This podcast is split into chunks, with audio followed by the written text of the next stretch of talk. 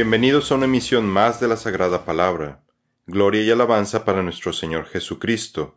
Mi nombre es Rafael Beltrán y el tema del día de hoy es Los siete espíritus del Señor, conocimiento, parte 1. En la emisión anterior terminamos de estudiar al espíritu de poder, quien nos provee de las fuerzas físicas, emocionales y espirituales que requerimos como creyentes para servir y dar gloria a Dios con nuestras vidas.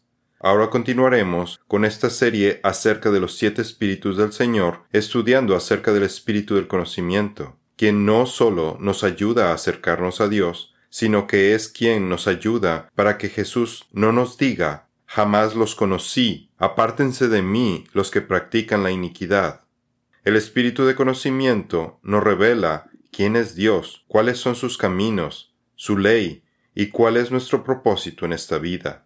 Si buscamos la definición secular de conocimiento en el diccionario de la lengua española, encontramos que es el llegar a tener en la mente la naturaleza, las cualidades y las relaciones de las cosas, entendimiento, inteligencia, razón natural, saber, sabiduría, experimentar, sentir, estado en que una persona es consciente de lo que le rodea, la acción de tener relaciones sexuales con alguien, pero como veremos, esta descripción se queda muy corta cuando hablamos del espíritu del conocimiento. Por tanto, lo primero en que nos debemos enfocar es en entender qué es el conocimiento real, para que podamos apreciar y reconocer el ministerio del espíritu del conocimiento en nuestras vidas.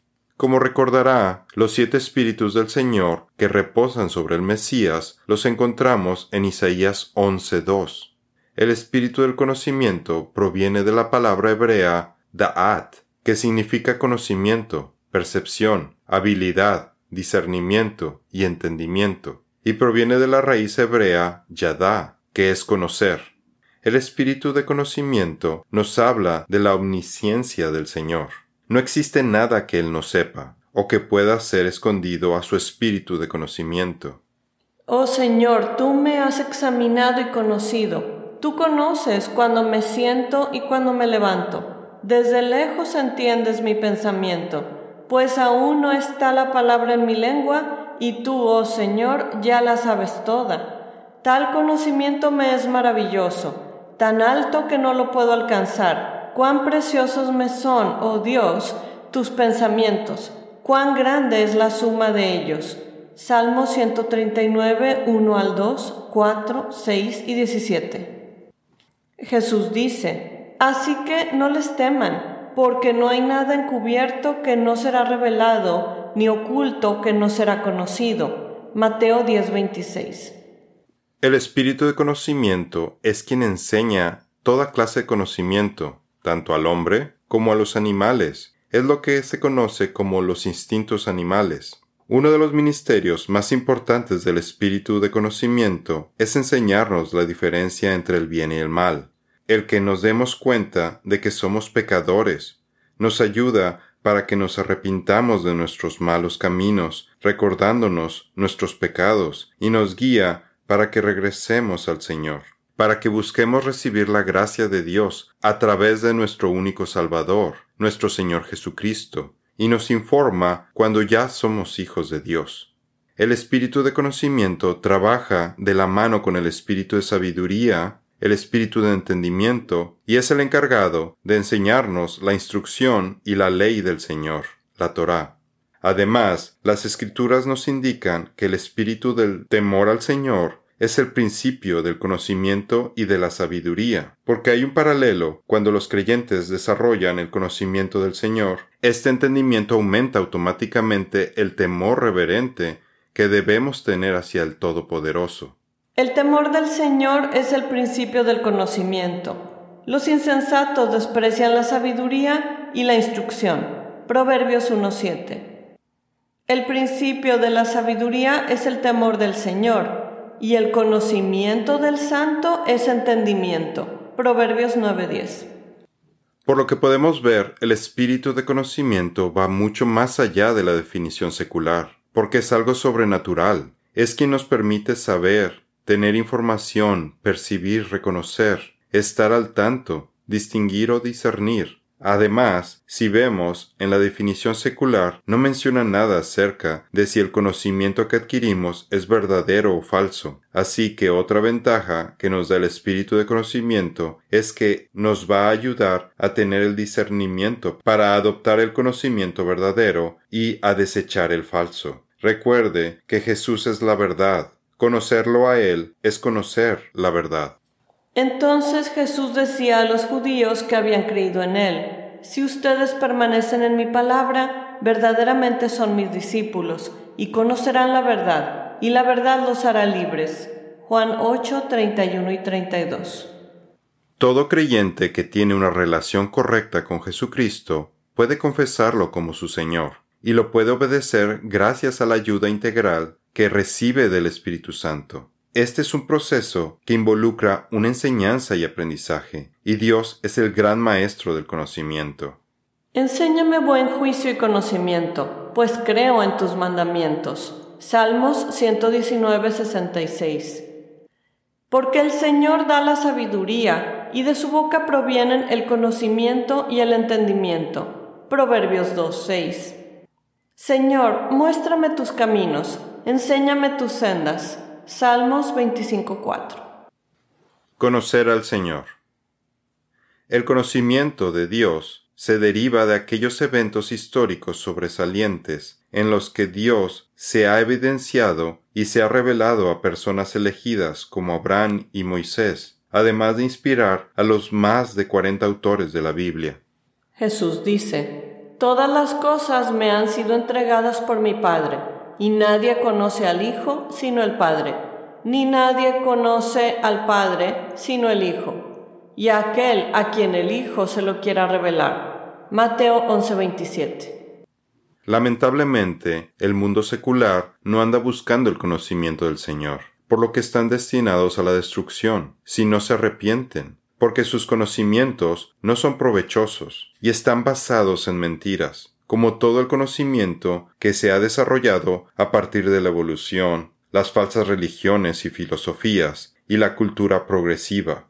El mejor conocimiento y más provechoso al que todos podemos aspirar es el conocimiento de Dios. La riqueza que adquiramos de este conocimiento marca la diferencia entre un cristiano victorioso y uno que no da frutos. La madurez y el incremento de nuestra fe dependen de nuestro interés en conocer a Jesús cada vez mejor, a través de su palabra, sus caminos, sus enseñanzas, sus mandatos, y de esta forma poder caminar con Él, haciendo todo lo que sea agradable para nuestro Señor.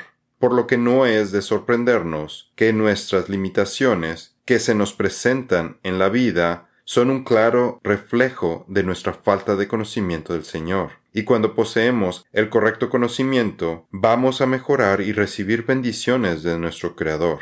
Y cuando lo conocemos mejor y entendemos el amor que nos tiene, es la mejor motivación que necesitamos para poder cumplir con sus mandamientos de la mejor forma que nos sea posible. Observe esto que dice el Señor con respecto a conocerlo. Defendió la causa del pobre y del necesitado entonces le fue bien. ¿No es esto conocerme? Declara el Señor. Jeremías 22:16. El Señor dice, porque me deleito más en la lealtad que en el sacrificio, y en el conocimiento de Dios que en los holocaustos. Oseas 6:6. El conocer al Señor se demuestra con hechos, y no con palabras, al poner en práctica sus enseñanzas. Hay quienes con sus palabras dicen conocer a Dios, pero con sus acciones lo niegan. En Proverbios 2 encontramos la forma de conocer al Señor. Hijo mío, si aceptas mis palabras y atesoras mis mandamientos dentro de ti, si prestas oído a la sabiduría e inclinas tu corazón al entendimiento, si invocas al conocimiento y al entendimiento llamas a gritos, si como a la plata la buscas y la rebuscas como a tesoros escondidos, entonces entenderás el temor del Señor y hallarás el conocimiento de Dios. Proverbios 2, 1 al 5. A quienes ya han encontrado el espíritu de conocimiento, les parece correcto y razonable lo que dice sabiduría. Sus palabras les parecen claras, les es fácil entender. Dice sabiduría. Todas mis palabras son claras para el que entiende y rectas para los que han hallado conocimiento. Proverbios 8:9. El burlón busca la sabiduría y nunca la encuentra, pero para el entendido el conocimiento es cosa fácil. No te acerques a los necios, porque no encontrarás conocimiento en sus labios. Proverbios 14, 6 y 7. En el versículo anterior, el rey Salomón nos advierte acerca de la fuente del conocimiento que utilicemos. Nos advierte de no acercarnos a los necios. Sus palabras son el tipo de conocimiento que necesitamos erradicar de nuestra mente. Este conocimiento del mundo se distorsiona en cosas abominables, y es por ello que el Señor alertó a los israelitas para que no aprendieran el conocimiento demoníaco de las naciones que habitaban la tierra prometida. Cuando entres en la tierra que el Señor tu Dios te da, no aprenderás a hacer las cosas abominables de esas naciones. No se ha hallado en ti nadie que haga pasar a su hijo o a su hija por el fuego, ni quien practique adivinación, ni hechicería, o que sea agorero o hechicero, o encantador, o adivino o espiritista, ni quien consulte a los muertos porque cualquiera que hace estas cosas es abominable al Señor, y por causa de estas abominaciones, el Señor tu Dios expulsará a esas naciones de delante de ti. Serás intachable delante del Señor tu Dios. Deuteronomio 18, 9 al 13. Por otro lado, tenemos las profecías de la era mesiánica, en la que la tierra estará llena del conocimiento de la gloria de Dios, nuestro Señor Jesucristo. Ya no tendremos que estar predicándolo para que los incrédulos lo conozcan. ¡Qué maravillosa noticia! Porque la tierra estará llena del conocimiento de la gloria del Señor, como las aguas cubren el mar. Habacuc 2.14 Consecuencias del rechazo del espíritu de conocimiento. Pero cuando la gente rechaza el espíritu del conocimiento, al rechazar a Dios y caminar en rebelión de su ley para su detrimento, algo que el Señor llama caminar en contra o en oposición, hostilidad, van a sufrir las consecuencias por su desobediencia. Si proceden con hostilidad contra mí y no quieren obedecerme, aumentaré la plaga sobre ustedes siete veces conforme a sus pecados Soltaré entre ustedes las fieras del campo, que los privarán de sus hijos, destruirán su ganado y los reducirán en número, de manera que sus caminos queden desiertos. Y si con estas cosas no se enmiendan ante mí, sino que proceden con hostilidad contra mí, entonces yo procederé con hostilidad contra ustedes, y yo mismo los heriré siete veces por sus pecados. Levítico 26, 21 al 24. El profeta Oseas nos dice que el destino para las personas que rechacen el conocimiento de Dios es que estas personas serán destruidas por su falta de conocimiento. Y el apóstol Pablo agrega que estas personas empiezan a desarrollar conocimientos que no les convienen y que terminan en la depravación de sus mentes. Mi pueblo es destruido por falta de conocimiento. Por cuanto tú has rechazado el conocimiento, yo también te rechazaré para que no seas mi sacerdote. Como has olvidado la ley de tu Dios, yo también me olvidaré de tus hijos. Oseas 4:6.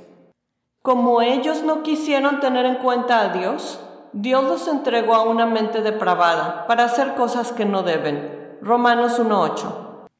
A quienes rechazan al espíritu de conocimiento, les es muy difícil entender su mensaje, porque no conocen a Dios aunque aparenten ser muy religiosos. Esto se ve claramente cuando Jesús habló con los fariseos, quienes debido a la dureza de su corazón no aceptaron lo que él les decía. Nuestro Señor Jesucristo les reprochó que no entendían su palabra por cuatro diferentes razones. Primero, no tenía cabida en ellos. Segundo, no podían oír. Tercero, ellos no le creían aun y cuando Él les habló con la verdad, lo que nos muestra la terrible conclusión acerca de la situación de estos fariseos, que es, cuarto, no son de Dios.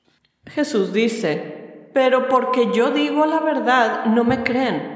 ¿Quién de ustedes me prueba que tengo pecado?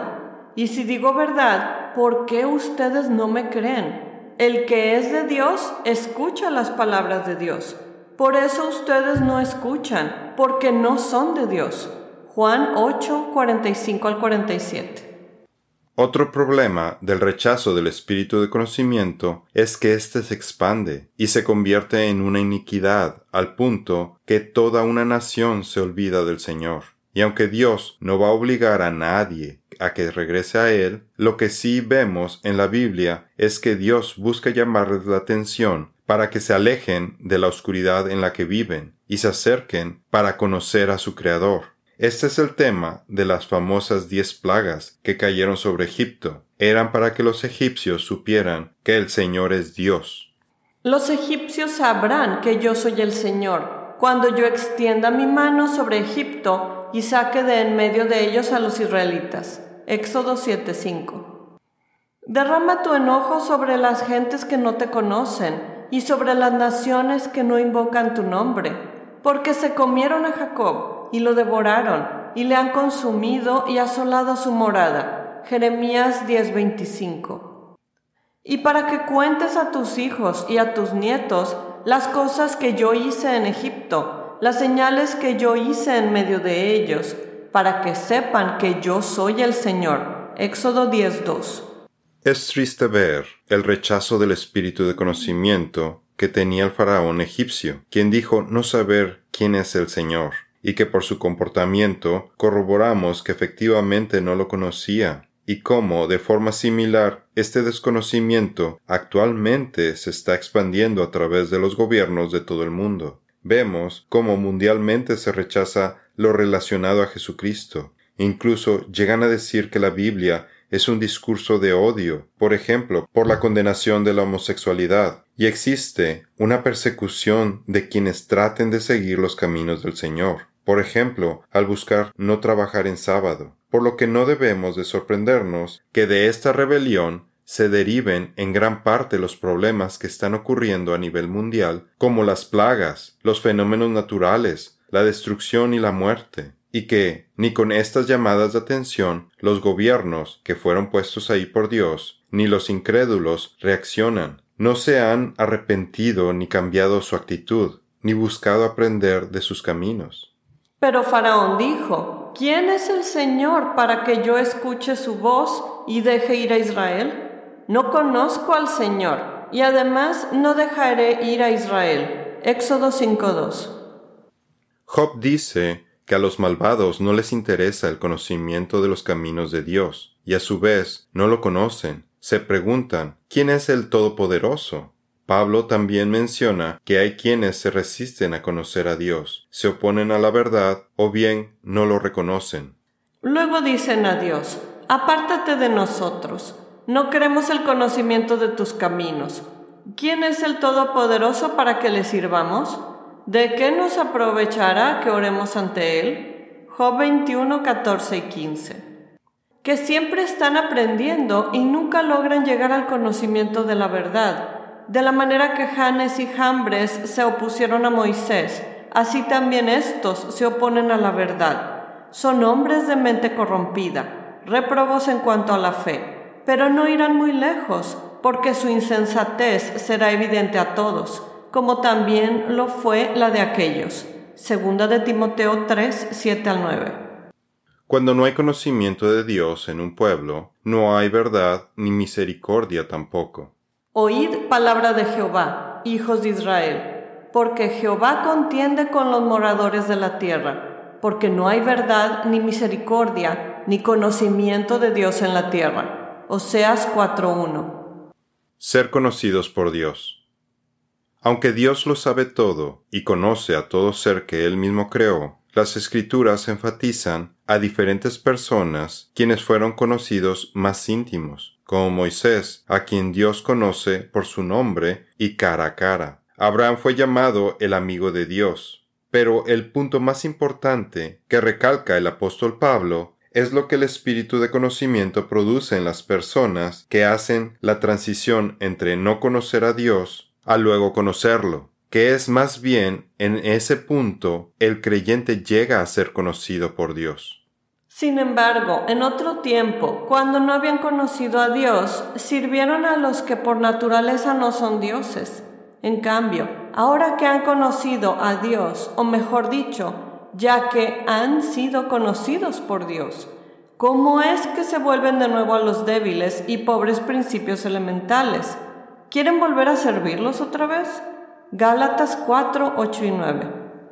Ser conocidos por Dios es de vital importancia si uno quiere entrar al reino de Dios, y según recordamos, es la principal razón por la que Jesús les negará acceso a su reino a quienes él nunca conoció, y que son trabajadores de inequidad porque no obedecieron sus leyes. Dice Jesús, no todo el que me dice, Señor, Señor, entrará en el reino de los cielos, sino el que hace la voluntad de mi Padre que está en los cielos. Muchos me dirán en aquel día, Señor, Señor, ¿no profetizamos en tu nombre? ¿Y en tu nombre echamos fuera demonios? ¿Y en tu nombre hicimos muchos milagros? Entonces les declararé, jamás los conocí, apártense de mí los que practican la iniquidad. Mateo 7, 21 al 23. Lo principal es que busquemos conocer mejor a Dios y cumplir con sus mandatos, para estar bajo su protección y providencia porque todo lo demás es secundario, y son cosas que Dios nos añadirá, como por ejemplo nuestro sustento de alimentos, casa y vestido, de modo que no tenemos que preocuparnos por esas cosas.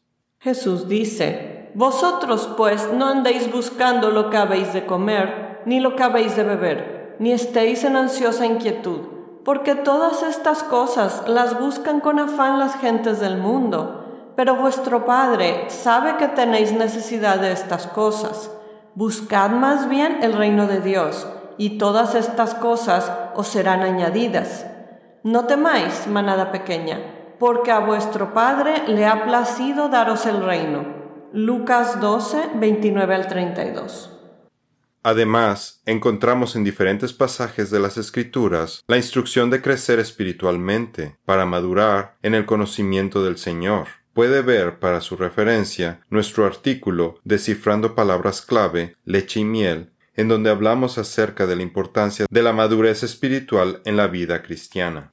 Pablo dice, Pido que el Dios de nuestro Señor Jesucristo, el Padre de Gloria, les dé espíritu de sabiduría y de revelación en un mejor conocimiento de Él. Efesios 1.17.